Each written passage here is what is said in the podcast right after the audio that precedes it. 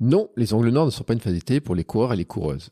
Et c'est une podologue qui nous le dit. Mais vous allez voir que nous allons parler de bien d'autres choses pour aider nos pieds et nous aider à mieux courir. Allez, c'est parti. Bonjour, bonjour mes champions et mes champions, c'est Bertrand. J'espère que vous avez la forme, la patate, l'énergie, que tout va bien pour vous. Bienvenue dans Kilomètre 42, le podcast dans lequel nous parlons tous les lundis, mercredis et samedis de course à pied, de sport, surtout de mouvement et d'un mode de vie plus sain pour lutter contre la sédentarité, bouger, prendre confiance en nous, bien vieillir et devenir des vieillards galopants. Si vous me découvrez ou découvrez le podcast maintenant, il y a quelques années, j'étais un gros hamster obèse de plus de 105 kilos. Après un rééquilibrage alimentaire et la reprise du sport, j'ai perdu 27 kilos. Je me suis lancé dans le défi de courir un marathon. Je vous ai raconté tout ça dans la première saison du podcast. Maintenant, mon ambition est de devenir champion du monde de mon monde et de vous aider à en faire de même en vous lançant vos propres défis. Toutes les semaines, je partage mon expérience, des conseils, des rencontres et des personnes qui nous donnent des idées pour bouger, nous aident à progresser et devenir ces champions et championnes du monde de notre monde. Et si vous souhaitez retrouver tous les épisodes de tous mes podcasts ainsi que des conseils complémentaires ou mes programmes et coaching, rendez-vous sur mon site bertrandsoulier.com. Le lien est dans la description de l'épisode. Aujourd'hui, la question qui se pose, c'est quelle est la partie de votre corps que vous utilisez le plus dans votre journée et à laquelle vous ne faites pas forcément attention? Surtout quand on est coureur, on en parle de temps en temps, probablement quand ils nous font mal, probablement quand ils ont euh, bah, des petits ongles noirs, des choses comme ça, ce sont bien nos pieds. Curieusement, je me suis rendu compte que j'en avais très peu parlé dans les centaines d'épisodes de Kilomètre 42 et que je n'avais jamais invité de podologue. Alors je répare cet oubli en invitant Fanny, qui va vous montrer déjà que les podologues ne font pas que des semelles et ont de nombreuses connaissances et outils pour nous aider avec nos pieds et notamment pour être plus performants et pour courir de manière plus confortable, pour se sentir mieux. Fanny est podologue, membre de l'association Podoxygène qui fait des actions sur les grandes courses et elle est aussi coureuse. Nous avons enregistré cet épisode juste après le marathon de Paris. Nous avons donc parlé de ces fameux ongles noirs, de la souplesse des orteils, de la pronation aussi, pourquoi on en a besoin et quand est-ce qu'elle pose problème, de la largeur, de la forme des chaussures, de la désadaptation de nos pieds, de ces fameuses semelles et de leur utilité. Nous en parlé aussi du tannage des pieds, de minimalisme, des chaussures carbone et des blessures qu'elles peuvent provoquer, et puis de comment un podologue peut vous aider à trouver les chaussures vraiment adaptées à vos pieds. En fait, elle va nous donner en fait hein, le travail qu'elle peut faire et qu'est-ce que l'on peut faire des indications qu'elle nous donne pour aller choisir nos chaussures après. Et puis Fanny nous explique aussi comment un podologue peut vous aider à préparer vos pieds avant une course, notamment via des soins pédicures essentiels, et surtout nous met en garde sur l'utilisation des compites sur les courses longues. Et finalement, vous allez comprendre comment les podologues peuvent vous aider à mieux courir et à être plus performants. Allez, c'est parti. Ryan Reynolds here from Mint Mobile. With the price of just about everything going up during inflation, we thought we'd bring our prices down. So to help us, we brought in a reverse auctioneer, which is apparently a thing. Mint Mobile unlimited premium wireless. Ready to get 30, 30, bit to get 30, bit to get 20, 20, 20, bit to get 20, 20, bit to get 15, 15, 15, 15 just 15 bucks a month. So, Give it a try at mintmobile.com/switch. slash $45 up front for 3 months plus taxes and fees. Promo rate for new customers for limited time. Unlimited more than 40 gigabytes per month slows. Full terms at mintmobile.com. Bonjour Fanny. Bonjour, salut, à- salut Bertrand. Comment vas-tu? Bah ça va, super, je récupère. Tu récupères. Est-ce que tu t'es bien remise de ton marathon? Eh ben oui, je me suis très bien remise du marathon. Euh, plutôt surprise d'ailleurs de voir euh, le lendemain déjà beaucoup moins de douleur que la veille. Le jour J, franchement, euh, j'arrivais plus à me lever de mon canapé. C'est mon mari qui m'aidait pour juste me déplacer. Mhm. Mais le lendemain, dé- déjà, ça allait, ça allait bien mieux. Donc, euh, non, contente de la récup. Bon, on va le dire hein, parce que c'est que tu as fait le marathon de Paris. Euh, c'est ton premier ou pas? C'est mon premier marathon et c'était même ma première course officielle parce que euh, je me suis mis à la course à pied euh, seulement il y a deux ans. Attends, tu commences ta première course officielle par un marathon, toi? C'est ça. D'accord. Bah, euh, alors j'ai pas, c'est pas que j'ai pas eu le choix, mais en fait j'ai aidé un papa de l'école de mon fils à préparer le semi de Vincennes en septembre. Mhm. Euh, moi je pouvais pas être là le jour de la course parce que j'étais en formation et en fait la préparation s'est super bien passée. Lui était super content de sa course et il s'est dit après, ah je ferais bien le marathon. Euh, Je lui dis, tu sais, le marathon c'est un morceau quand même. hein. Le semi Mhm. déjà, euh, t'as vu comment c'est préparé et en fait il s'est inscrit. Mhm. Et en parallèle, sa femme m'a inscrite en même temps que lui. Donc, elle m'a offert euh, le marathon de Paris comme cadeau. Euh, parce qu'elle voulait pas que son mari soit tout seul pour se préparer à cette échéance. Donc, euh, bah voilà, je me suis pris au jeu, je l'ai fait et euh, c'était génial. Ouais, bah écoute, et en plus, tu as même eu les honneurs, euh, ta vidéo qui a été vue, euh, partagée par la Fédération française, etc. euh, tout.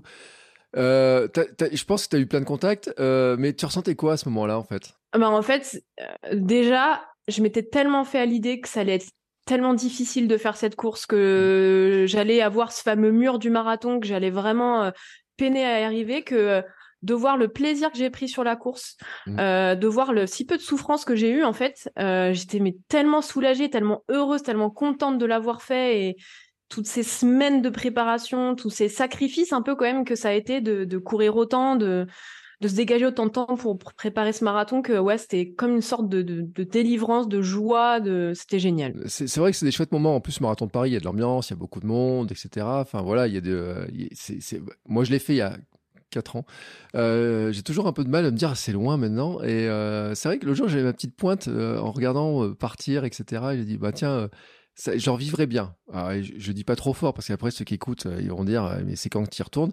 Je, voilà, pas encore maintenant, mais ça donne envie d'y retourner ou c'est trop Ah ouais, carrément. Non, carrément. Ah ouais, ouais, vraiment.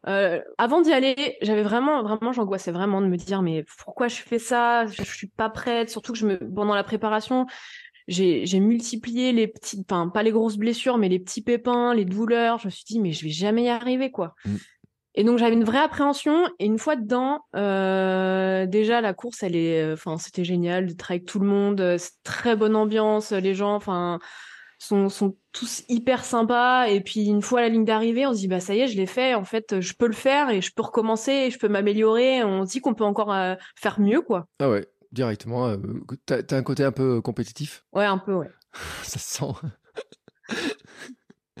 Et euh, bien sûr, c'est une question que je suis obligé de te poser. Comment vont tes pieds? Euh, Alors, moi, je suis podologue de formation. Et contrairement à tous les conseils que je donne, j'ai rien appliqué sur moi parce que le marathon est arrivé à un moment où j'avais beaucoup d'échéances professionnelles. Donc, j'ai ni fait de soins, mmh. j'ai pas tanné, je me suis même pas coupé les ongles avant de partir. Et euh, bah, j'ai eu des ampoules, j'ai eu des macérations. Enfin, j'ai eu tout ce qui, tout ce qu'on pouvait avoir sur euh, sur une courte, sur une longue distance, quoi. Et c'est justement ce qui m'intéresse en fait, parce que c'est un sujet. Euh, enfin, enfin, tout le monde a des problèmes un jour. Enfin, je sais pas. Après, à quel point as des, tu vois des coureurs passer dans ton, on appelle quoi, un cabinet? Cabinet, ouais, exactement. à quel point tu, le nombre de coureurs tu peux voir passer de, et de sportifs, etc. Mais moi, je regarde mes orteils. Alors là, je peux pas les voir, ils sont sous le bureau, mais j'ai un bel ongle noir, par exemple, tu vois, qui euh, voilà, un bel hématome. Ouais. Euh, le jour, j'avais une belle ampoule aussi, et euh, mais je sais pourquoi. Alors le truc, c'est que je sais pourquoi, parce que j'ai fini par comprendre et tout. Mais il y avait une, question sur la fatalité, en fait, à se dire, est-ce que finalement, c'est une fatalité d'avoir ces problèmes, ongles noirs, des trucs, des petites ampoules, des pieds qui, qui font mal, etc., quand on court? Ou est-ce que finalement, avec ton œil de podologue, toi, tu te dis, mais non, mais en fait, on aurait des solutions? Ah, mais euh, c'est pas du tout une fatalité. Et force est de constater que quand les gens prennent les bonnes chaussures, appliquent les bons conseils, euh, les pieds ne bougent pas. Il n'y a pas d'ongles qui s'épaississent, il n'y a pas d'hématome, il n'y a pas d'ampoule, il y a, il se passe rien. Euh, la preuve, j'ai un collègue podologue qui a fait le marathon des sables. Mmh. Il n'a rien eu, rien du tout aux orteils, pas une ampoule, pas, pas un hématome, rien, parce qu'en fait, il a appliqué tout ce qu'on doit normalement appliquer aux soins des pieds, et que même dans des conditions extrêmes, ben ses pieds, ils ont réussi à tenir le coup, quoi. Oui, alors que pourtant, euh, Marathon des Sables, il y, a quand même, en plus, il y a des équipes de soins et tout. Tu as fait un épisode de podcast d'ailleurs sur le sujet, hein, sur le, sur euh, qui est euh, que je recommande. Alors, je mettrai le lien pour les gens qui sont qui sont curieux. Moi, j'avais reçu dans un de mes podcasts le, le médecin du Marathon des Sables qui expliquait que vraiment, il y a, il y a, des, il y a des, tout un tas de choses. On le voit parce qu'il y a combien de gens qui courent, qu'on voit sur les ultras notamment, les pieds sont dans un état catastrophique et tout, des ongles qui restent sur le chantier. Oui, non, c'est clair. Bah, après, il y a des contraintes techniques aussi de certaines courses. Hein. Dans mm. l'ultra, euh, quand il y a beaucoup de dénivelé, bah, c'est des courses où forcément le pied il va un peu plus bouger dans mm. la chaussure. Et puis parfois, il y a des contraintes extérieures qu'on maîtrise pas, c'est la météo. Mm. Euh, on peut partir sous un beau soleil, on pense que ça va être super, euh, qu'il va pas y avoir de pluie, pas d'humidité, puis on se retrouve à marcher dans une flaque d'eau sans faire exprès, à se faire arroser parfois dans des ravitaux. Je l'ai vu au marathon de Paris, on nous arrose. Euh, c'est le pire qui puisse arriver. Dès qu'on a les pieds mouillés, c'est mort, ça augmente les frottements, ça augmente l'humidité et le risque d'ampoule, il est décuplé quoi. Mm. Donc forcément, il y a ce paramètre-là aussi que même si on fait tout bien, parfois on peut pas maîtriser. Et moi, c'est ce qui s'est passé sur le marathon de Paris. J'ai eu une grosse macération du pied.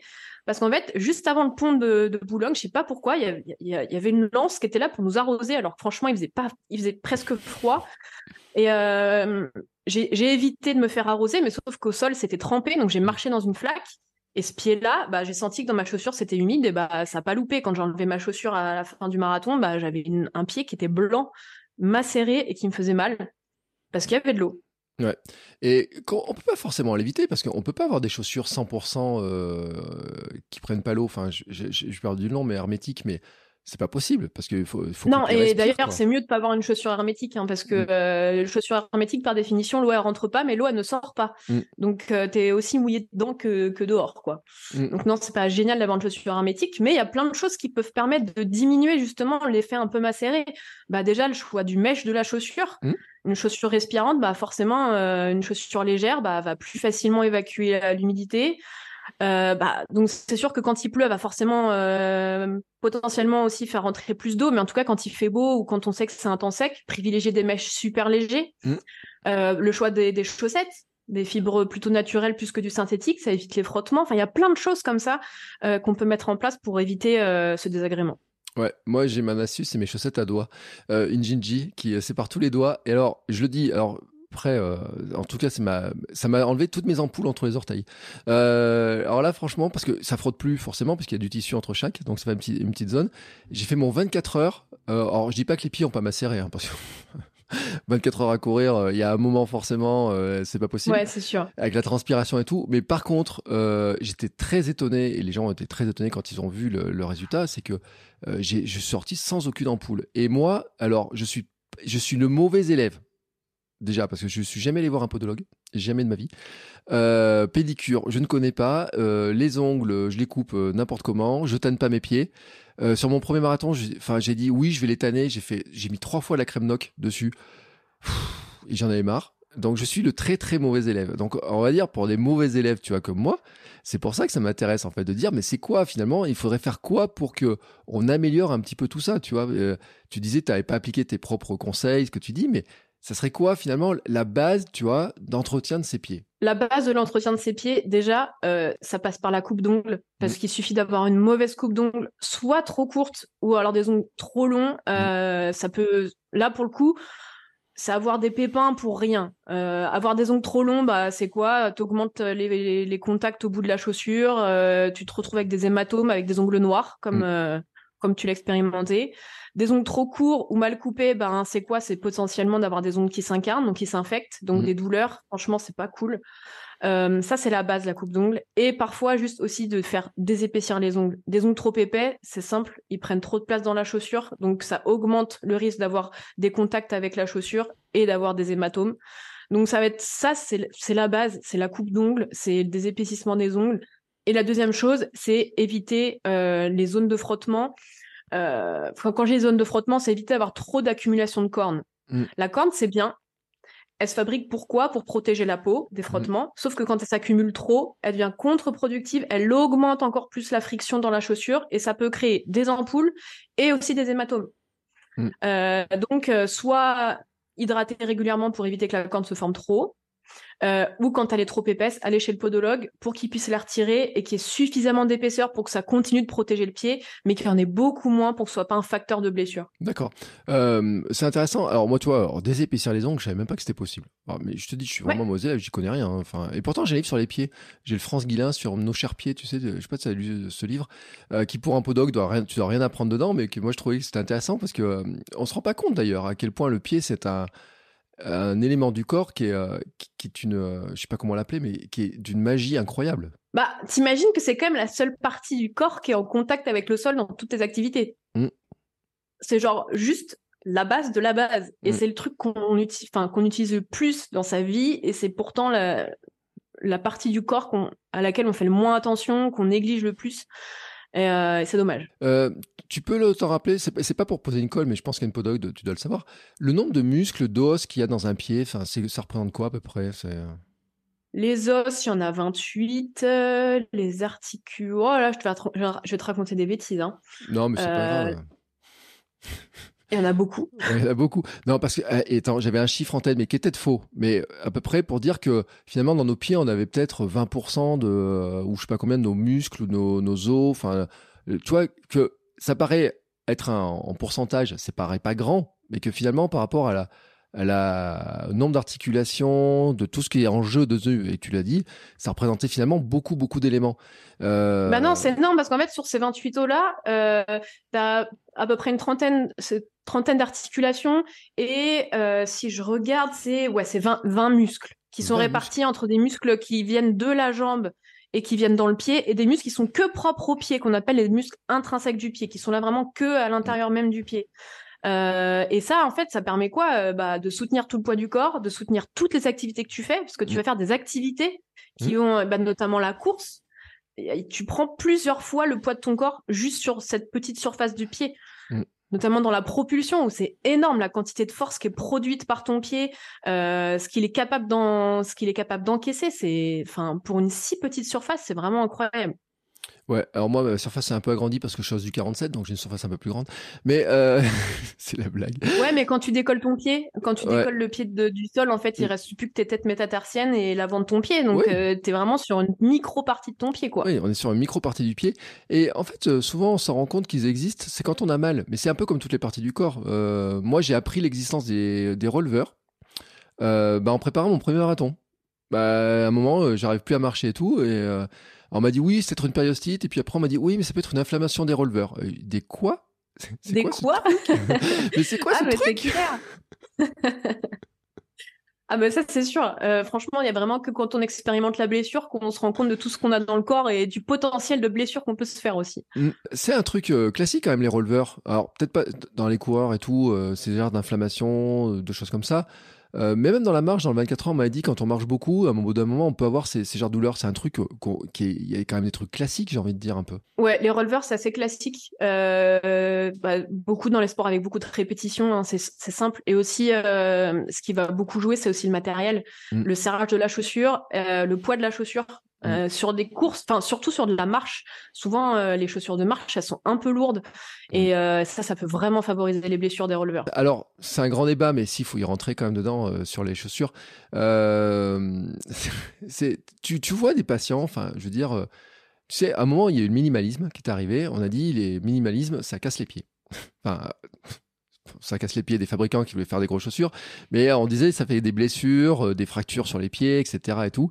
Est-ce que toi, avec ton œil, toi qui est en cabinet, qui reçoit des gens, etc., tu vois un petit peu de dire un peu l'impact entre des chaussures, les pieds. euh, Qu'est-ce que ça, quel est l'impact entre une chaussure et un pied, en fait? Bah, en fait, le minimalisme, l'idée de base est très bonne. C'est Mm. que c'est vrai qu'à force de porter des chaussures maximalistes, euh, le fait d'avoir des choses qui nous protègent énormément, euh, le pied s'était un peu désadapté. Mm. Euh, il- il n'utilisait pas tout, tout son potentiel.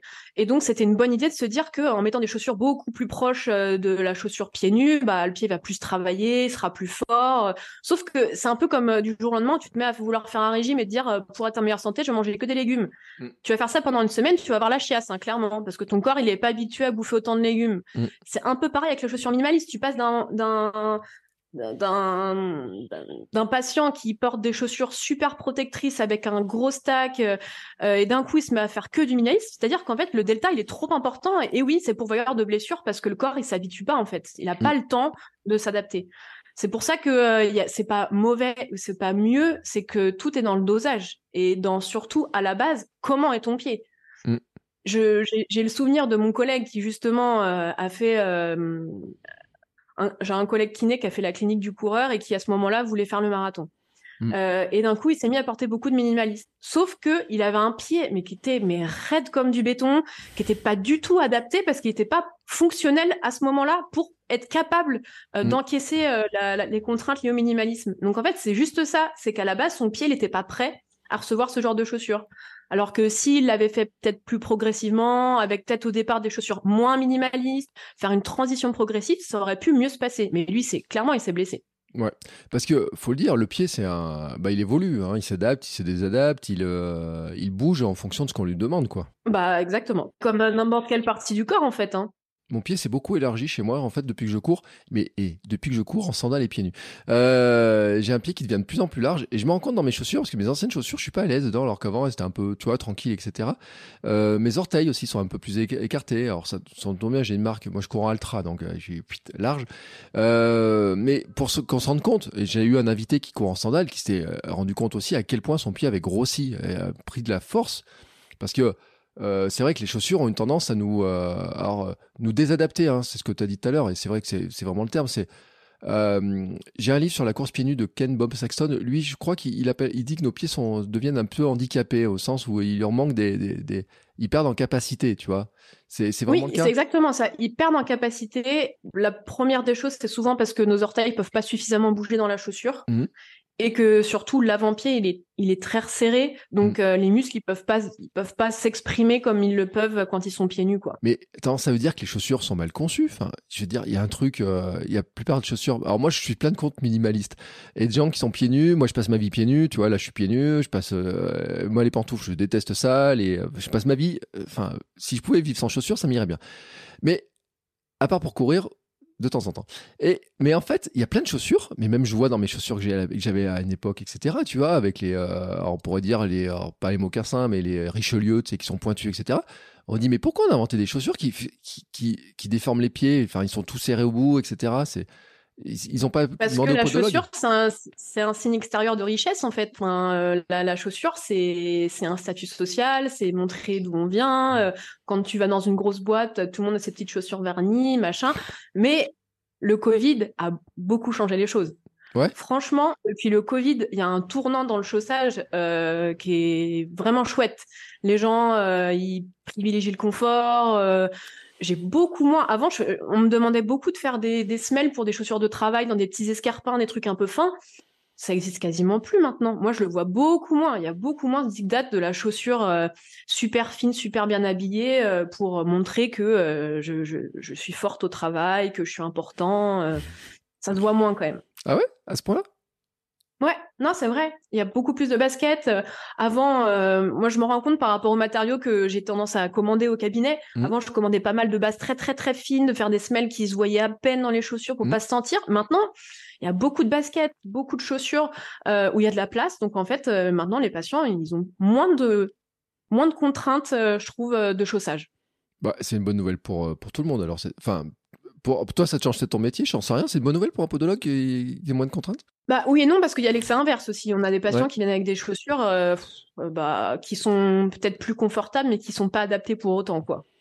Alors, ça serait quoi, en fait, quand tu dis pas adapté C'est euh, c'est- parce que finalement, et euh, bon, en dehors, pas que dans la course, hein, je veux dire, toi, dans le quotidien, etc., tu peux te dire, il y a des chaussures, faut quoi Il faut qu'il y ait une tenue minimum C'est quoi C'est des questions de souplesse, de semelle de... Et ben en fait on peut pas donner une réponse précise parce que ça va vraiment dépendre du pied que tu vas avoir en face de toi. Mm. Euh, là où je te dis qu'il y a un mauvais chaussage, c'est par exemple on a des patients qui physiologiquement ont un pied qui chute assez fortement vers l'intérieur, sans que Ouais. ce soit vraiment pathologique, Mm. mais qui choisissent des chaussures assez fines avec une- un semelage en dessous qui est fin. Donc ce Mm. qui se passe c'est que la chaussure se déforme, se déforme, se déforme, et on se retrouve à voir des gens clairement qui marchent à côté de leur pompe. On a toute la chaussure qui est écrasée vers l'intérieur, mais en fait c'est ouais. pas que leur pied euh, ne va pas bien, c'est que la chaussure elle est pas adaptée à ce type de pied. D'accord.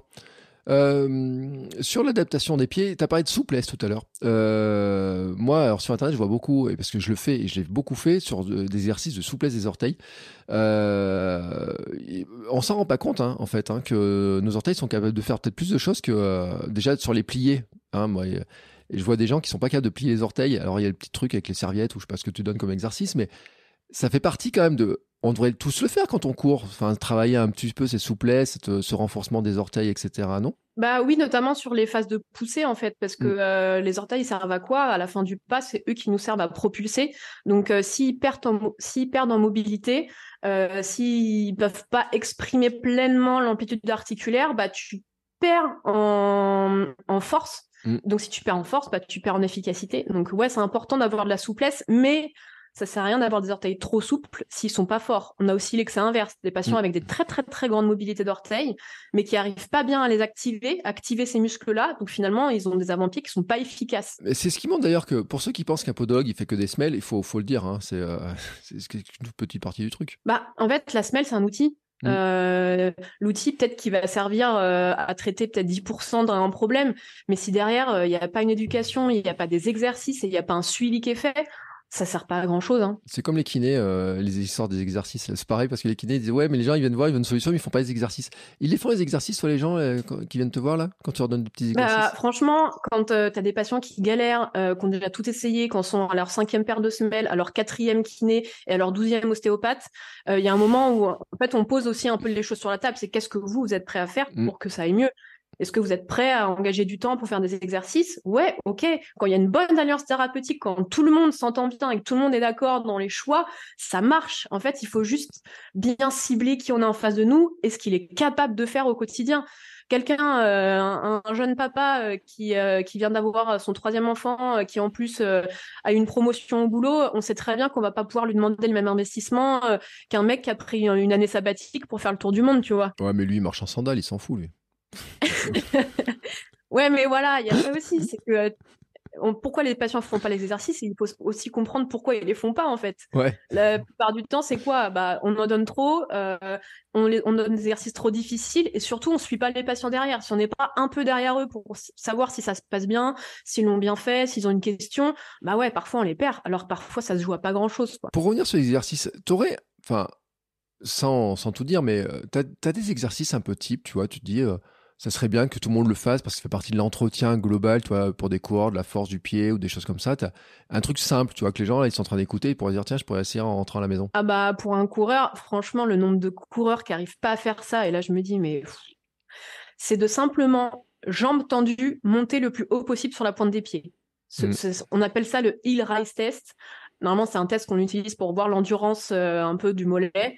Euh, mais le nombre de gens qui ne savent pas faire cet exercice, ça paraît simple, mais en fait, de monter pointe de pied sans avoir le pied qui part sur l'extérieur et sans plier le genou, en fait, très souvent, il y a une petite flexion du genou qui montre une compensation, le, mmh. heel rise.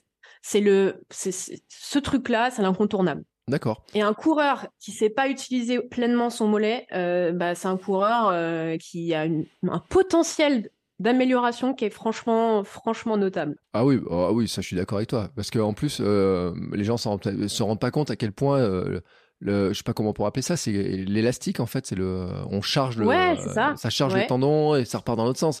Donc il faut arriver à, jouer là-dessus.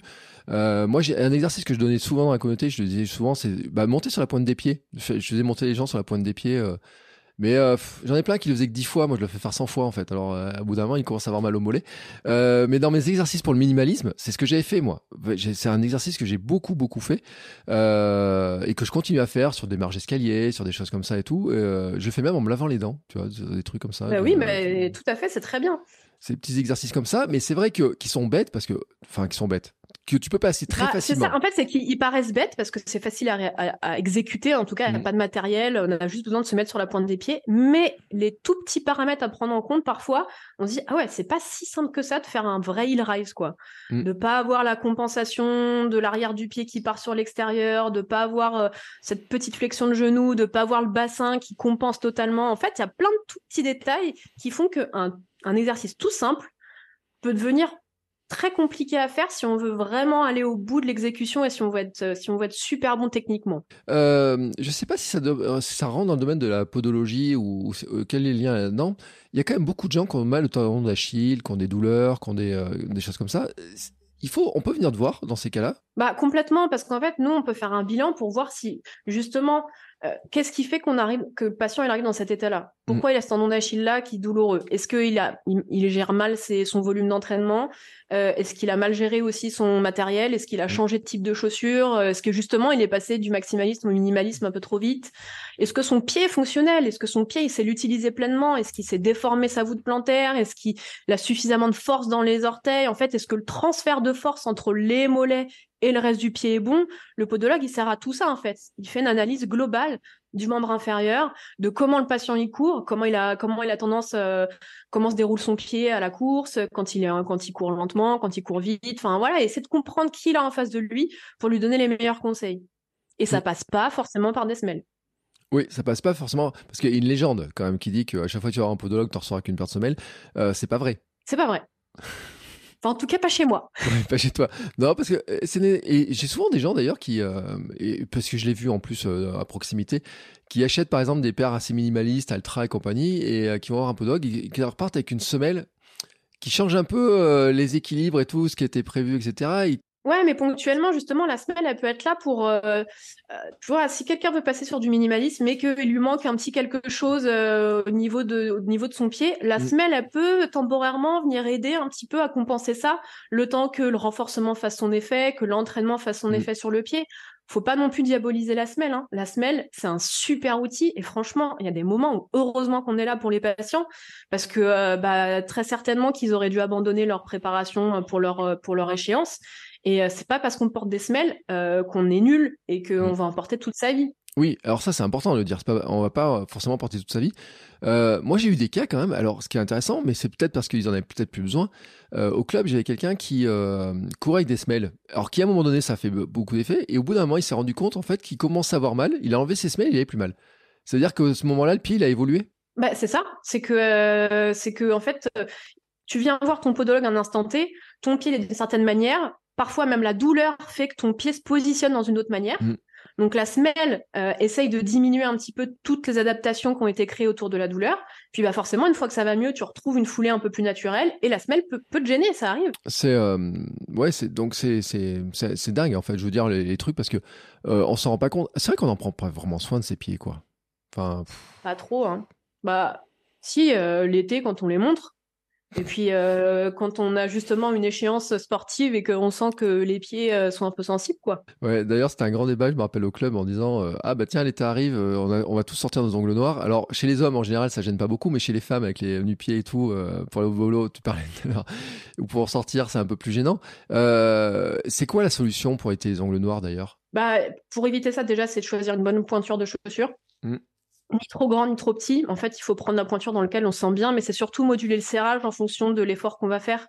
Si on fait beaucoup de, euh, si on fait beaucoup de descente, bah, euh, favoriser un petit peu plus le serrage au niveau des orteils pour éviter que le pied il, il bute trop au bout. Mmh. Euh, et surtout, dès l'instant où on sait qu'on a un ongle noir, c'est soit de prendre un rendez-vous en urgence chez le podologue. En fait, dès l'instant où, où il y a un hématome, si on arrive à l'évacuer très tôt, en fait, on peut sauver complètement l'ongle. L'ongle, il peut se recoller et on peut, euh, et on peut derrière avoir un ongle tout à fait normal qui va pas se décoller, qui va pas tomber. Euh, et ça, ça vaut le coup quand même.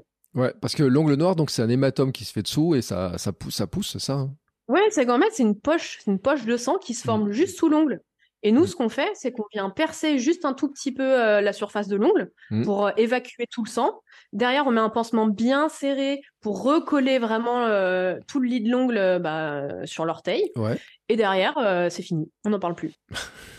tu viens de dire aux gens qui se coltinent des ongles noirs toute l'année qu'il y a une solution tellement plus simple. Exactement. Et puis surtout, euh, qui fait pas mal et qui vous permet d'avoir des jolis ongles l'été, quoi.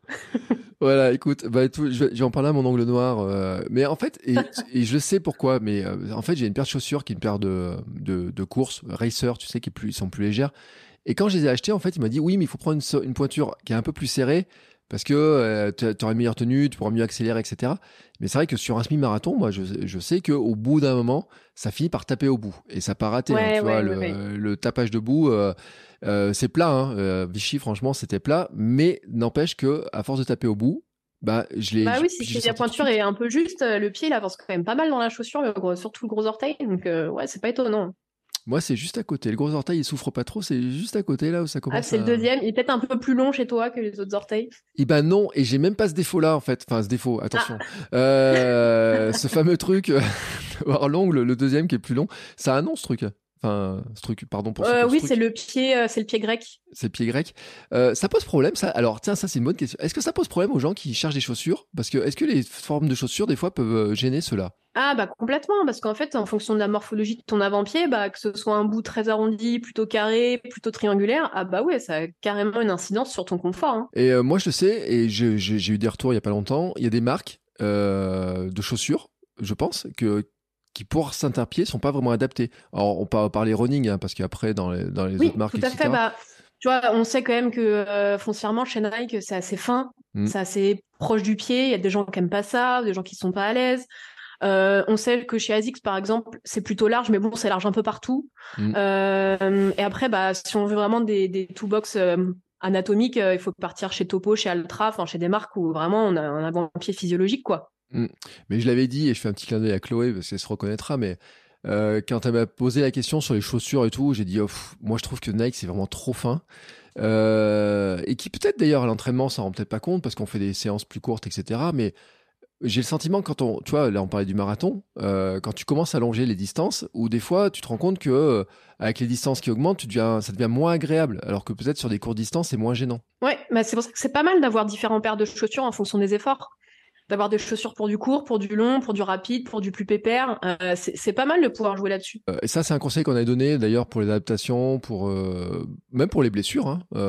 franchement, parce que là, on parle du pied, des, des, frottements, de la largeur et tout, mais même pour les blessures, pour éviter que le corps ne fonctionne toujours exactement de la même manière et tout, pour pour le forcer à s'adapter finalement. Ouais, exactement. Bah en fait, c'est un peu comme manger 5 fruits et légumes par jour et manger, bouger, varier, c'est toujours tout varier pour euh, éviter d'avoir tout le temps euh, bah, l'hyper sollicitation de la même structure au même endroit, au même moment. Euh, c'est vraiment ça, quoi. Il y a quand même un, point sur l'angle noir pour revenir là-dessus. Tu disais donc là, c'est les, c'est quoi? C'est quand on prend un choc, c'est frottement au bout des pieds, c'est ça qui va être créé. C'est des, traumatismes, soit un gros choc ou soit des chocs répétés. Ouais. Donc, euh, quand on en fait souvent, faut quand même regarder la chaussure en disant là, on doit être un truc à, à modifier sur le serrage, ouais, sur la plupart Du temps, c'est la, la plupart du temps, c'est la chaussure qui pose problème. Hein. Qu'est-ce qu'il y a d'autre? Alors, attends, on a parlé des. Euh, tout à l'heure, on a commencé à parler de l'histoire des tanages des pieds. Euh, alors, moi, je te l'ai dit, je l'ai pas fait. Mais même en moins de 4 heures, je l'ai pas fait. J'ai pas eu de soucis et tout. ça, c'est un truc. Tu dis, toi, il faudrait quand même qu'on le fasse. Bah en fait, quand on a une peau un peu sensible, euh, tu vois, toi, ça se trouve, tu as la chance d'avoir une peau qui est plutôt sympa avec toi et qui t'emmerde mm. pas trop. Il mm. euh, y a des gens pour qui c'est pas vraiment le cas, qui vont facilement, euh, on, le voit très bien, ces patients dès qu'ils s'achètent une nouvelle paire de chaussures, ils font une ampoule, enfin des gens qui ont des peaux assez réactives. Et pour ça, c'est vraiment important de le faire pour justement que euh, la peau soit plus prête à tolérer le frottement et à supprimer aussi le frottement avec euh, avec la noque au moment de la course pour éviter d'avoir euh, d'avoir des ampoules qui parfois sont pas si douloureuses que ça, mais parfois, enfin, en tout cas sur l'UTMB, on a vu des abandons de course pour des ampoules, quoi. Mm. C'est dommage. Ouais, alors d'ailleurs, quand tu tapes tannage de pied sur, sur Google, je vous, recommande de ne pas le faire. la Tannage pied marathon sur Google. La photo, euh, les pieds sont dans un état, je, je, je garantis. Ouah. Euh, attends, encore le marathon, euh, ce que tu vois, c'est soft. Hein. Quand tu es sur d'ultra et quand tu es sur des distances au-delà de 100 km, tu commences à voir des trucs vraiment très sympas. Hein. Ouais, mais là, je pense que les pieds, ils ont, ils ont fait plus qu'un marathon. En fait, ça a macéré. Oh là là, c'est. Euh... non mais ah je suis tu peux voir des trucs sympas. Hein. Ouais, je suis sensible moi de ce truc-là en fait et tout. euh, je, sais pas, il y a un truc qui me perturbe en fait quand je vois ça. Enfin, et alors le tannage, parce qu'on a dit bon crème noc pendant la course. Euh, il y a le truc on dit il faut les mettre dans de l'eau, juste citron ou des choses comme ça. Euh, dans de l'eau, dans non l'eau faut plutôt éviter. Hein. L'eau ça ramollit. Euh, ce qu'il faut surtout c'est l'hydratation et la noc on peut la mettre même en pas que le jour de la course. Hein. Ça peut mmh. être le, ça peut être ça fait ça fait partie du tannage. Mais bon il existe des produits spéciaux, spéciaux Tano euh, de chez Aquiline, bah, la NOC de chez Aquiline qui est super connue. Bah, après, il y a plein de marques qui font leur euh, qui font leurs produits anti-frottement. Et il y a aussi euh, le jus de citron, tout simplement. Mm. Le citron, c'est un tannin naturel, donc pas besoin d'aller très très loin pour pouvoir le faire. On se dit que le matin on hydrate, le soir un jus de citron, là on peut rajouter un peu de noc et les jours de course sur les zones de frottement, la noc et puis c'est parti quoi. Donc jus de citron, c'est quoi? C'est euh, au naturel, tu mets du jus de citron, tu frottes, euh, tu masses? tu, tu, frottes du citron sur, euh, sur ton pied, quoi. Bon. Bon, après, tu peux pas faire du après. Bon, dommage. Non. bah, tu peux, mais faut que ton pied soit propre, quoi. ouais. crème noc, mais c'est vrai, je pense que tout le monde a la crème noc dans son. Mais oui, c'est l'incontournable. Qui ne connaît pas ce produit quand il est coureur? Bah moi j'en ai, mais je l'utilise pas. Donc voilà, comme ça, moi c'est. Mais, mais tu l'as, elle est dans ton placard. Je l'ai parce que quand tu commences à courir, quand on dit tu vas courir un marathon, écoute, il faut te mettre de la crème Nog, sinon tu vas avoir des problèmes de pied, tu vas avoir euh, ce truc-là, et, etc. Ça fait partie aussi des. Puis tu vois, quand je te dis j'ai cherché un article, mais euh, c'est vrai, il y en a, il y a des centaines d'articles, des milliers d'articles qui euh, qui disent attention, faut tanner, faut soigner les pieds, faut faire ci, faut faire ça, etc. Euh, c'est c'est un vrai sujet parce que, enfin, je pense que tous les coureurs souffrent un jour ou l'autre de, de pied, quoi. Bah, il y a toujours un moment où euh, il y, a le truc pas prévu. Tu vois, je te parlais tout à l'heure de la flaque d'eau qui fait que ça augmente l'humidité. Euh, tu vas avoir, je sais pas, peut-être que ce jour-là, ta languette, elle sera moins bien mise. Euh, peut-être que tu vas avoir un petit débris dans ton ta chaussette qui fait un pli. Enfin, mm on est, il y a forcément un moment. Euh, moi, j'ai voilà, j'ai eu des ampoules sur le marathon. Euh, ça m'a pas empêché de courir, mais euh, c'est vrai que oui, ça, arrive.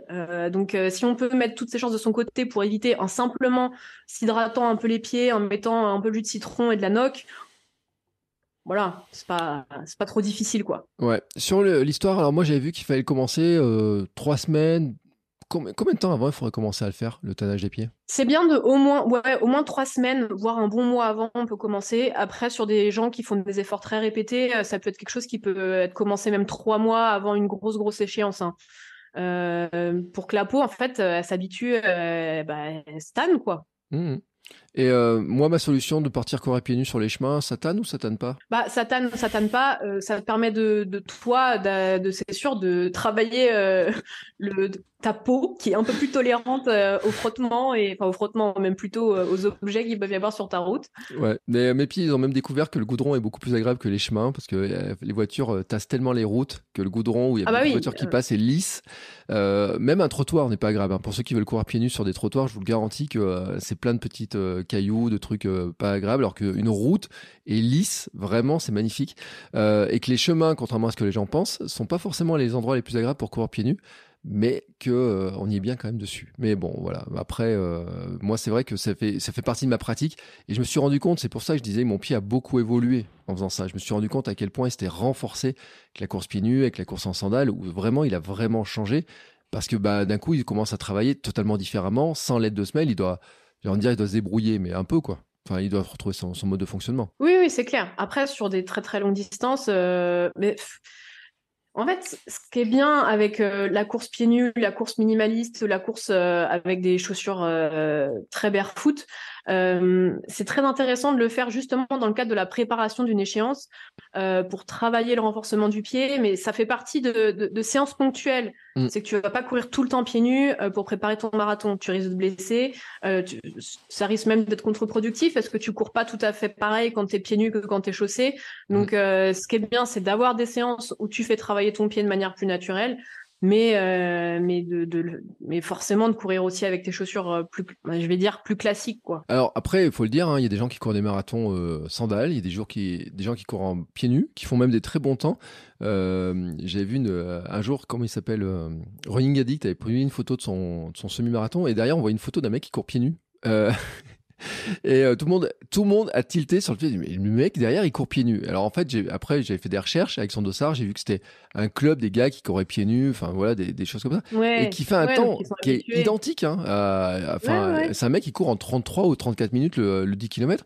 Donc, ce qui prouve qu'on peut le faire. Enfin, je veux dire que Ah non, mais c'est clair, on peut le faire. Après, on, on sait que foncièrement, on augmente quand même le risque de blessure. On sait que euh, il y a une augmentation significative des fractures de fatigue, de tendinopathie. euh, Mhm. Voilà, c'est juste que euh, si on est bien préparé, qu'on est habitué à le faire et que c'est comme tout. Hein, si on s'entraîne euh, à courir pieds nus, ben on veut devenir fort à courir pieds nus. Hein, Mhm. C'est c'est certain. Et alors, est-ce qu'à l'inverse, le maximaliste, le maximalisme peut provoquer des blessures?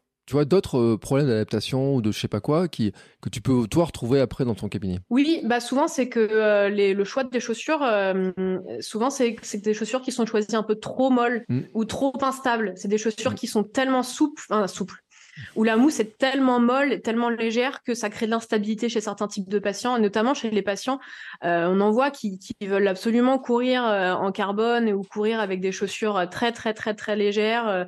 Les, les- toutes ces chaussures un peu nouvelle génération, sauf que quand on court pas suffisamment vite, euh, et ben on subit l'instabilité de la mousse sans avoir vraiment les avantages de la plaque carbone.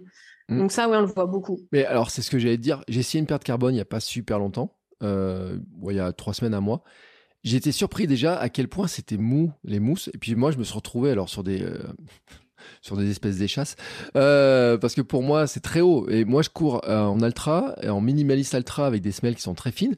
Et là, d'un coup, je me suis retrouvé sur ces chaussures hautes. Et tout le monde, je pense, a eu le sentiment, ceux qui n'en ont pas, de se trouver très instable, très mou, euh, avoir une Oui, espèce oui. De, de pied qui bougeait un peu dans tous les sens. Et même calé, alors là, on sort du pied pur, mais qui remontait jusqu'au genou en se disant, mais enfin, on, on- on sentait dans le genou les douleurs que ça, ça commence à tirer, etc. C'est vraiment, euh, c'est déstabilisant. Enfin, c'est vraiment le cas de le dire. hein. Mais oui, parce que c'est une chaussure de compétition, c'est une chaussure où en fait, euh, elle est pas faite pour trottiner, elle est faite pour Mm. euh, pour courir très vite avec. Donc euh, euh, la, la, la mousse, euh, quand tu l'utilises à des, à des en dessous de, de 12 km heure, en fait, elle est elle est trop instable pour t'avoir toi le bénéfice de la carbone et et te sentir vraiment pas très bien.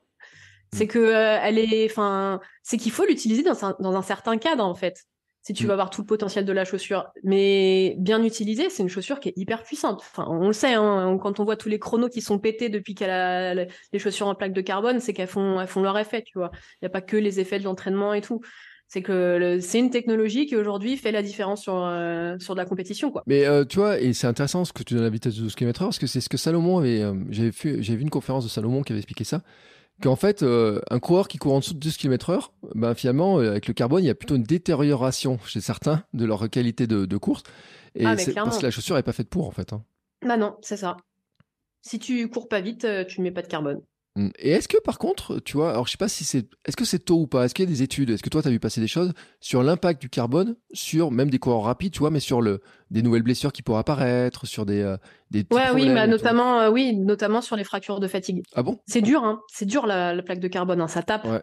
Ah ouais. Ouais. Alors parce qu'il y a des gens qui disaient oui, mais avec le carbone on récupère mieux, il y a moins de trucs, il y a moins de ça, il y a moins de, c'est plus de confort. euh, derrière on peut plus rapidement enchaîner. Et toi tu me parles, tu me dis fracture de fatigue alors? Ouais.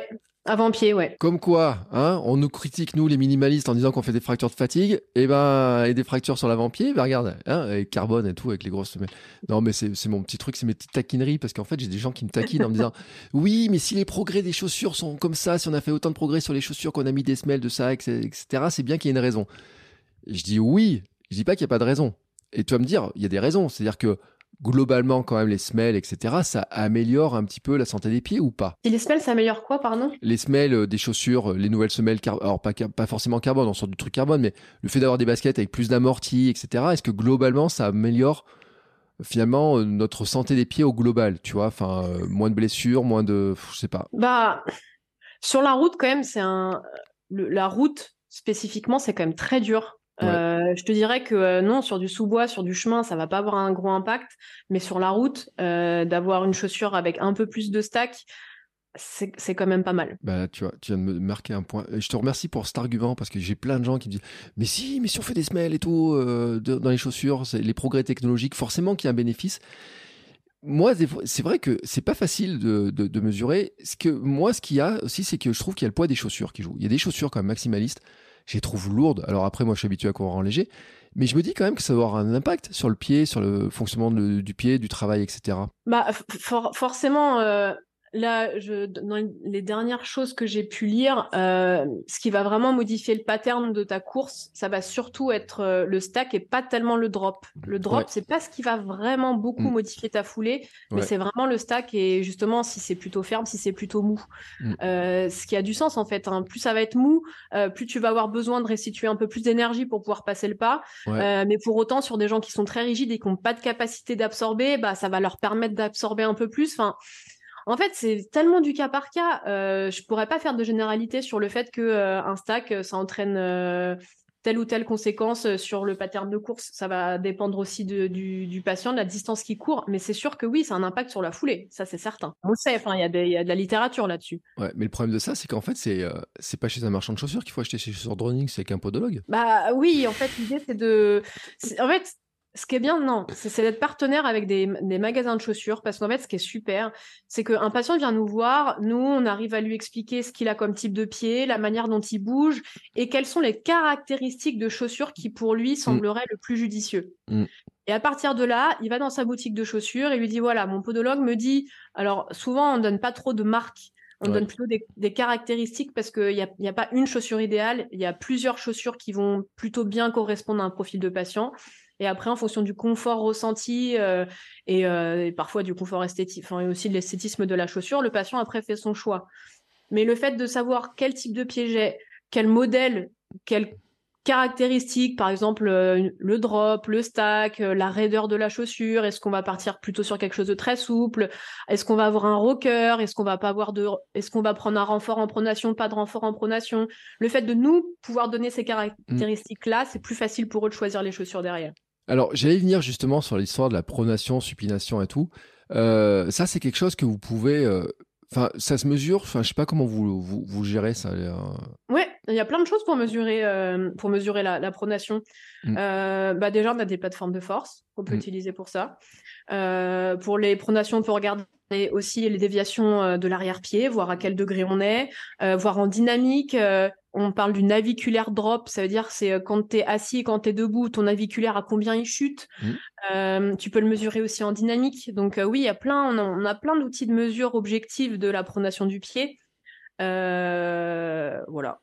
Et donc après ça, tu peux dire, bon, vous êtes plus ou moins pronateur, par exemple, et dire, bah, il y aurait, faudrait des chaussures qui soient plus ou moins, euh, j'ai envie de dire guidées, parce que souvent, c'est, on les appelle, elles sont guidées, souvent les marques, ils les appellent comme ça, avec plus ou moins des renforts dedans. Oui, bah en fait, la pronation en elle-même, c'est pas tant ça qui va nous poser problème. Il y a des patients qui tolèrent très bien et qui gèrent très bien leur pronation.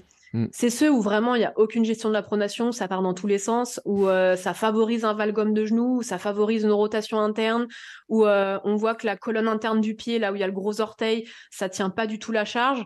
Euh, pour ces gens-là où bah il y a une envie de faire du long, par exemple, de se mettre Mm. à faire un marathon, on se dit que le renfort en pronation va permettre de, on va dire, limiter un peu la fatigue du pied et d'éviter que la pronation s'accentue et, et, et puisse générer de la blessure. Ouais. Mais c'est un débat un peu un peu touchy quand même. Même même nous auprès de notre dans notre profession, euh, est-ce qu'on renforce pas? Est-ce qu'on fait un renfort de pronation? Est-ce qu'on fait de semelle, pas de semelle? Est-ce que renforcement? Voilà, il n'y a pas de consensus. Mais ça pourrait se corriger, je veux dire, une pronation importante, par des exercices, des choses comme ça? En fait, la corriger, elle a pas d'in- enfin, c'est pas que ça a pas d'intérêt. Nous, ce qu'on veut dans cette pronation, c'est que euh, elle est un, elle respecte ou en tout cas, euh, elle permette d'avoir un fonctionnement du pied optimal. On en a Mm. besoin de la pronation. La pronation, c'est quoi? C'est qu'on a la déformation de la voûte plantaire au moment où on pose le pied pour Mm. absorber l'énergie Mm. euh, liée euh, bah, à l'impact au sol, et qu'ensuite le pied soit capable de se rigidifier, de restituer l'énergie. D'accord. Donc la pronation, on en a besoin. Ouais. Mais elle est délétère quand en fait on a que de la que de la déformation et qu'on n'a pas de rigidification. Ça veut dire que le pied il est pas capable de bien transférer la charge et de favoriser derrière la propulsion du pied. D'accord. Donc nous ce qu'on veut voir c'est est-ce que le pied il est capable de se, de, de se déformer, mais derrière de se rigidifier et de restituer de l'énergie pour bien se propulser. D'accord. Non, parce que quand tu cherches pronation pied, en fait, euh, c'est vraiment les questions que je pose aux gens. C'est comment corriger une pronation du pied, euh, effectivement, et euh, bah, de savoir ce qu'on en fait, parce que donc faut le dire, c'est normal. La pronation, elle fait partie même, on en a on besoin. en a besoin même. Elle est vitale la pronation. Enfin elle est vitale. On va pas mourir parce qu'on n'a pas de pronation de pied, mais en tout cas on sera beaucoup moins efficace en course à pied. Et, et la supination, c'est pareil? La supination, c'est un mouvement naturel aussi. Quand on Mm. propulse, à la fin, on a une supination. Mais on a aussi spontanément des pieds avec plus de supination spontanée que d'autres. Un pied creux, par exemple, par définition, il aura une tendance à être plus supinateur qu'un pied plat, par exemple. D'accord. Là, c'est vraiment de la curiosité, parce qu'on m'a dit que j'avais pratiquement les pieds plats à une époque. Euh, c'est quoi un pied plat, en fait? Un pied plat, c'est quand c'est vraiment l'architecture de ton pied. C'est quand tout- tous les segments osseux, ils sont Mm. plats. C'est comme le toit d'une maison. Tu as des toits Ouais. qui sont plus ou moins pentus. Bah, toi, le, ton pied, il a un toit qui est plutôt, aplati. C'est D'accord. C'est c'est comme te dire que tu as les yeux bleus ou les yeux marrons. Un pied plat, c'est ton architecture du pied qui est comme ça. Et ça se corrige pas, ça? Et ça, ça se corrige pas. D'accord. Mais c'est pour ça qu'on confond souvent le pied plat et le pied pronateur parce que physiquement, on- quand on le voit comme ça, on, on dirait que c'est la même chose. On- Visuellement, on a l'impression que c'est le même pied. Mm. Mais en fait, pas du tout. Un pied pronateur, c'est un pied qui est physiologique, mais il peut être plat aussi. Mais en tout cas, c'est un pied qui est normal, mais qui a tendance à vite plonger un peu vers l'intérieur, avoir une voûte plantaire qui, qui pas qui s'écroule parce que ça paraît négatif, mais en tout cas qui se déforme Ouais. euh, assez fort. D'accord. Euh, et moi, je vais te dire, j'ai une expérience, justement, quand j'ai ma fameuse inflammation des releveurs. Euh, ce qu'on avait vu, moi, c'est que quand je cours, en fait, j'avais les pieds qui, qui basculaient vers l'extérieur. Donc, euh, tu vois, c'est euh, donc supinateur, quoi, vraiment dans, dans, dans cet Ouais. esprit-là. Et que, en fait, avec des semelles trop épaisses, trop hautes, bah, mon pied, en fait, il partait dans le vide. Tu vois, tu disais, on court à côté de ses pompes. Tu avais donné euh, le côté euh, quand on est dans l'intérieur du pied, mais en fait, moi, j'avais sur l'extérieur. C'est-à-dire que ça créait des, une espèce de déformation, etc. C'est pour ça que je suis passé au minimalisme, en fait. Euh, beaucoup, parce que comme ça, bah, ça évitait de basculer vers l'extérieur. Enfin, je bascule de moins haut, grosso modo. Oui. Euh, mais ça, ça se corrige aussi. Ah bah oui, tout à fait. Ça dépend, en fait, ce qui entraîne. Ce qu'il faut comprendre à la base quand tu viens consulter, c'est pourquoi tu as ce, ce- cette, cette mauvaise, enfin, mauvaise Mm. position, cette position du pied. Est-ce Ouais. que c'est parce que tu manques de force à un endroit? Est-ce que c'est parce que tu as une douleur à un endroit aussi? Parfois, on a des gens qui marchent, qui courent en supination. Pourquoi? Parce qu'ils ont super mal sous le gros orteil. Donc, bah, Ouais. en fait, c'est simple. hein, le corps, il est intelligent. Il évite d'appuyer ici. Donc, euh, il court sur la tranche externe. Je peux pas parler des pieds sans parler d'algus, euh, oh, euh, Ah, lux, valgus. Ouais, Voilà. Et là aussi, bon, euh, faut pas regarder sur Instagram les photos. Enfin, il faut pas trop regarder les photos non plus. Euh, mais ça- franchement, moi, j'en voyais. Alors dans la famille, j'ai l'impression qu'à un moment donné, il y avait beaucoup de gens qui en avaient, Ouais. plus ou moins marqués, etc.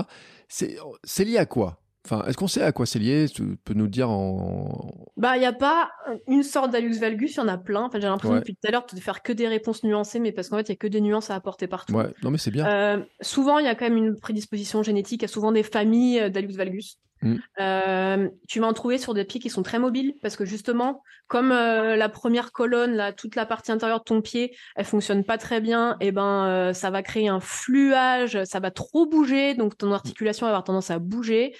Sur des pieds très rigides qui vont prendre beaucoup de contraintes articulaires sur le premier rayon, en fait, tu vas en retrouver mais sur plein de morphotypes de pieds différents.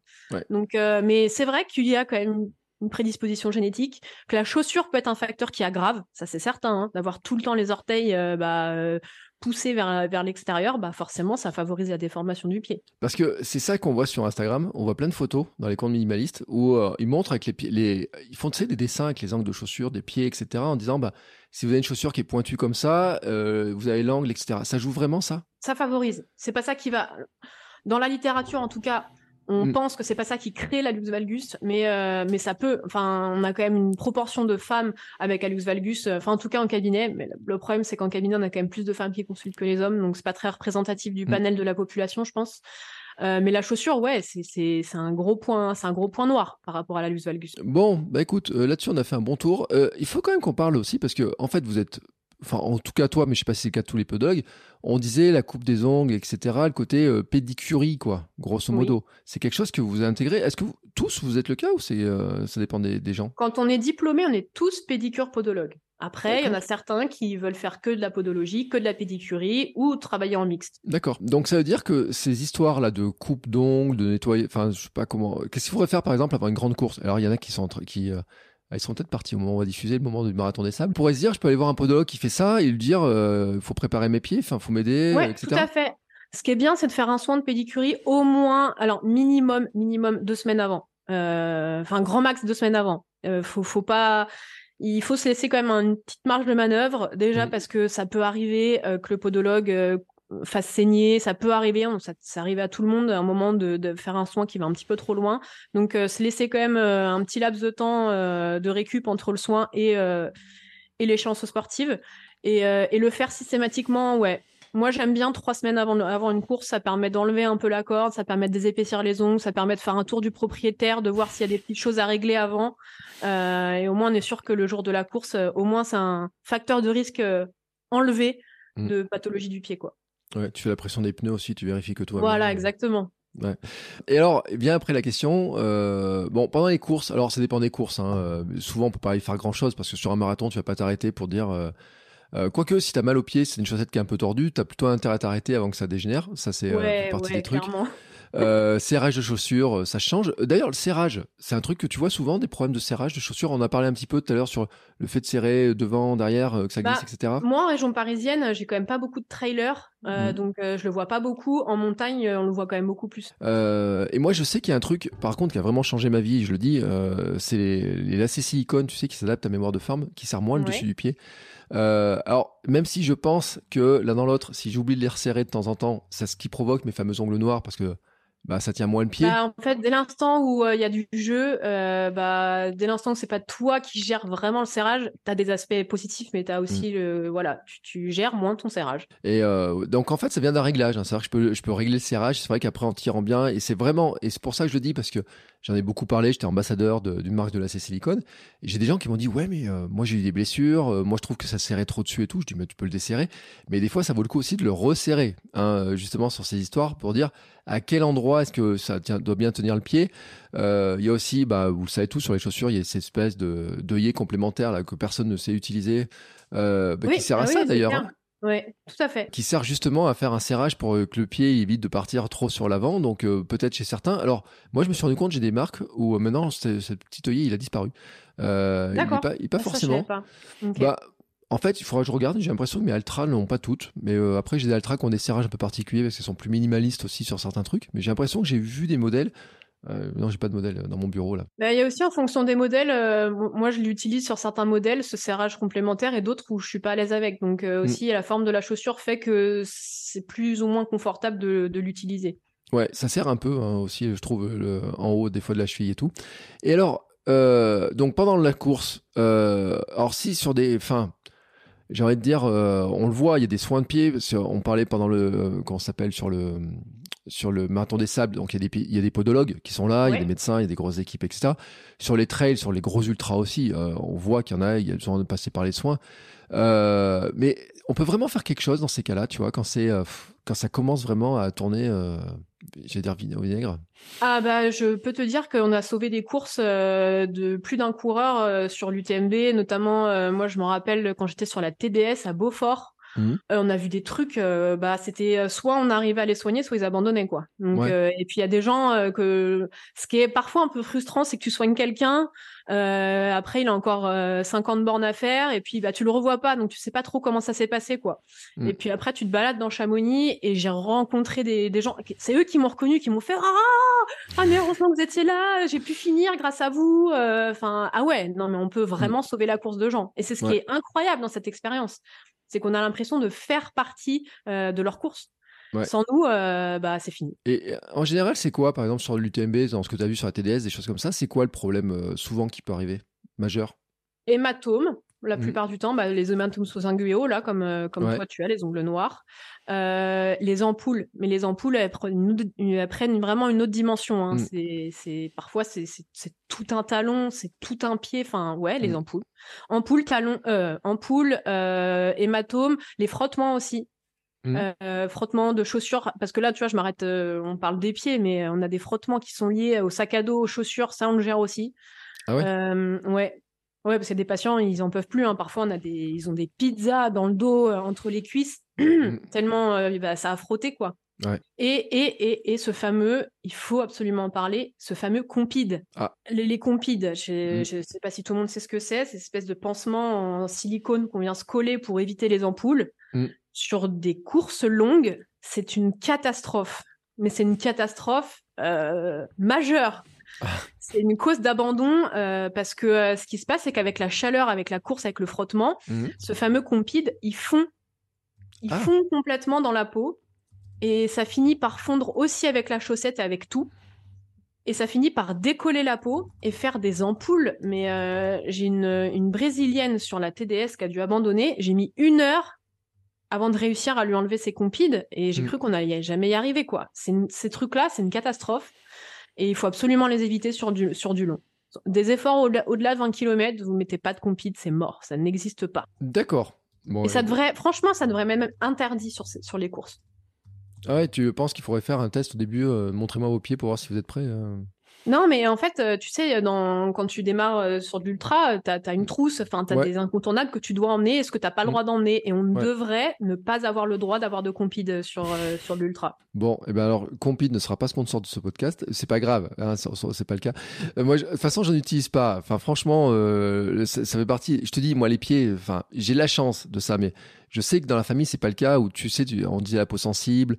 euh, dès qu'il y a des nouvelles chaussures, il y a systématiquement des ampoules, des trucs comme ça.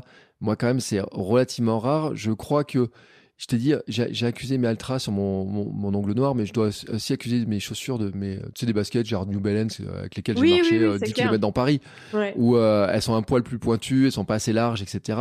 Euh, J'en viens même à un stade où j'ai eu des gens au club qui euh, qui euh, achètent des Altra pour marcher avec parce qu'ils se trouvent qu'ils sont mieux, tu sais, ils ont des Bah ouais, quand il y a de la place pour les orteils, c'est la, c'est la vie. Hein.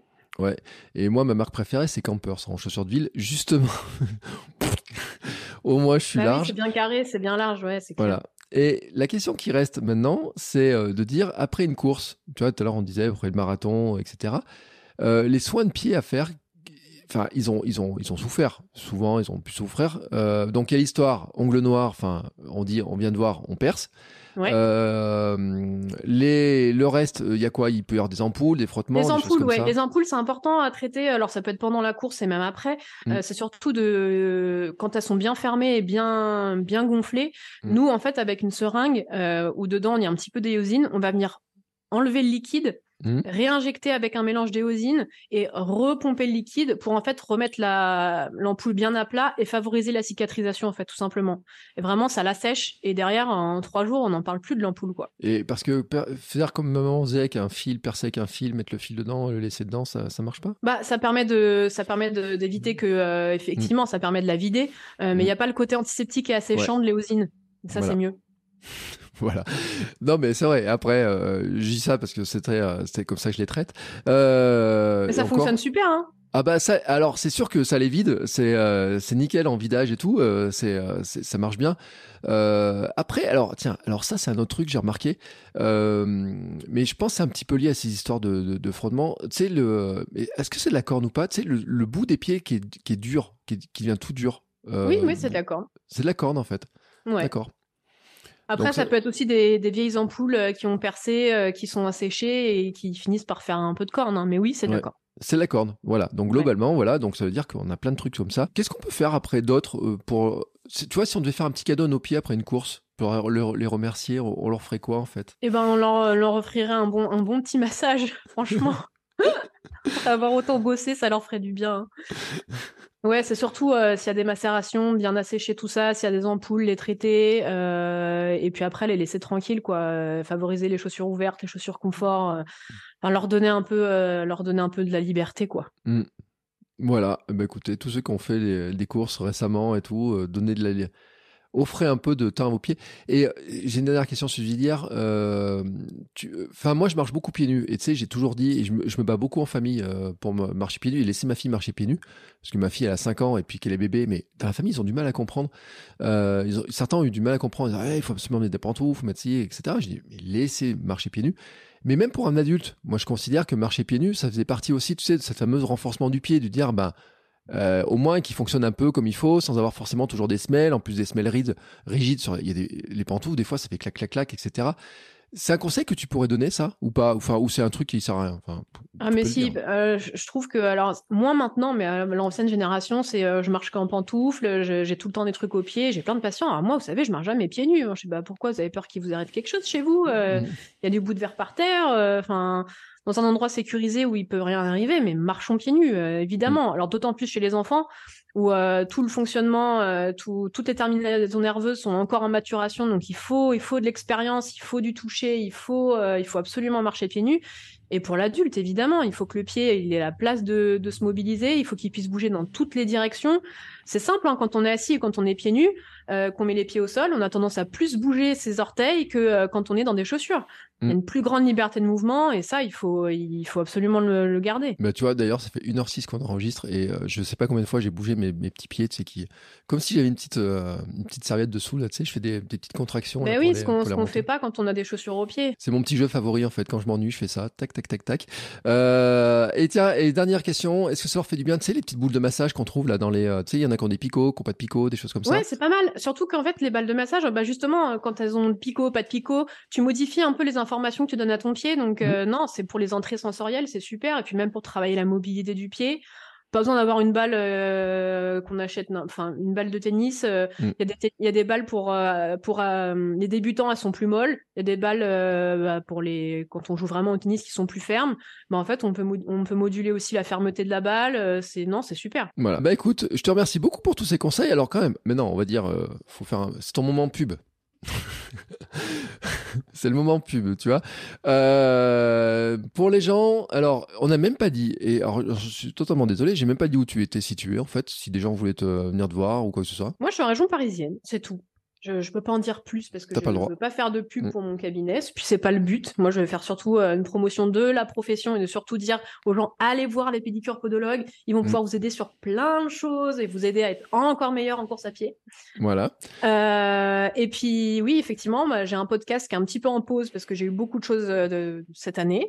Mm. Euh, on me retrouve sur Instagram où j'essaye régulièrement de poster des choses pour promouvoir notre profession. Euh, je t'ai vu aussi sur d'autres plateformes, non Euh, enfin, sur d'autres sites, enfin, ou d'autres comptes Instagram, vous avez des partages, des choses comme ça, non? Oui, parce que bah, quelque chose de très important, c'est que je fais partie de l'association des podologues du sport Podoxygène. Et mm. c'est avec eux que je fais toutes les actions euh, sportives sur les grandes courses, l'UTMB, le marathon de Paris. Euh, on, est, on, est une association très active dans le milieu du sport, euh, justement pour promouvoir notre profession, bah, soigner, les, soigner les athlètes, soigner les coureurs et aider du mieux qu'on peut avec nos compétences de podologue. Quoi. Ouais. Donc ouais, c'est euh, très important d'en parler de pot d'oxygène. Ouais, tu, euh, ce serait ma dernière question, mais tu vois, nous on parle beaucoup des facteurs de performance dans le podcast, des petits éléments qui vont améliorer la performance globale. Le soin du pied, on peut le dire, c'est vraiment un facteur de performance. Euh, on l'a dit, hein, ça peut vraiment pour une course, etc. Et ça peut aussi améliorer la manière de courir, la manière de s'entraîner, etc. Ah oui, ah mais c'est clair. Et maintenant, de plus en plus, grâce aux travaux de Romain Tourillon, c'est un kiné euh, à Genève qui travaille, euh, qui fait sa thèse sur le pied et la performance. Mm. Euh, aujourd'hui, il est vraiment en train de démontrer que s'intéresser au pied, ça permet de décupler la performance, notamment sur le sprint, les accélérations, les changements de direction, tous les sports un peu explosifs. Quoi. Eh ben écoute, euh, je mettrai tous les liens dans les notes de l'épisode. Euh, c'était vraiment, j'ai appris plein de choses. Je te remercie beaucoup. Bon, bah, tant mieux. Bizarrement, j'ai fait plus de 200 épisodes, enfin 250 épisodes de podcast et j'avais jamais parlé, j'avais jamais invité de podologue sur euh, ces questions-là. donc je me suis dit c'était la bonne occasion, tu vois, de, parler de ce sujet-là parce qu'il y a souvent des questions. Ça, bon, les histoires d'ongles noirs, les histoires de, petites douleurs, des ampoules, des choses comme ça qui se provoquent. Oh, chacun on y va de nos astuces. Moi, c'est vrai que je le dis, et sur les ampoules, euh, mes chaussettes Injinji à doigts là, j'adore ça. Enfin, c'est mon petit truc. Mais oui, chacun en plus trouve sa petite astuce à lui. Euh. Et j'ai un autre petit péché mignon, c'est les chaussettes de yoga de chez Decathlon qui ont des petits picots dessous, ils sont à doigts, puis il y a des petits picots dessous quand tu marches. Et je trouve ça super agréable après les courses, après les grosses séances. Ça fait une sorte un petit peu effet massage, tu vois, etc. Euh, c'est mes deux petits péchés, péchés mignons. Euh, en tout cas, voilà, euh, ça fait partie des, trucs que j'adore. Je mettrai bien entendu tous les liens dans les notes de l'épisode. Je te remercie beaucoup, Fanny, parce que bah, c'est super intéressant. Le podcast va reprendre ou pas? Euh, oui, il va reprendre, euh, je pense, euh, plutôt en septembre. J'ai des épisodes là à tourner bientôt et je voudrais en avoir un certain nombre pour commencer à reposter plus régulièrement. Bah écoute, ça marche. les gens, abonnez-vous. Allez écouter, allez écouter l'épisode sur le marathon des sables. C'est très intéressant parce qu'il y a vraiment des trucs. Et puis, je dis pas que les autres sont pas intéressants, c'est que juste, je tombais. C'est vrai que c'est le dernier qui est publié. Ouais et qui est vraiment très intéressant et qui a à faire le lien et puis qu'il y a des gens là qui euh, là on est en plein dedans là donc euh, il faut c'est le moment d'écouter euh, pour ceux qui j'ai eu des invités récents qui préparent le marathon des sables donc là c'est le moment écoute je te remercie beaucoup et puis nous côté on se retrouve la semaine prochaine non non que dès samedi pour un conseil la semaine prochaine pour la minute perf et puis samedi prochain autre invité je ne sais pas qui je ne sais pas qui, je peux pas le dire. j'ai ma petite idée, mais je, une question d'ordre, ça sera la surprise, vous verrez bien. En tout cas, on va continuer à bouger, prendre soin de notre corps, prendre notre, faire attention à notre mobilité, notre sédentarité, bouger, tout ça, et, continuer à se lancer nos propres défis pour devenir des vieillards galopants et des, des champions du monde de notre monde. Merci Fanny. Merci à toi.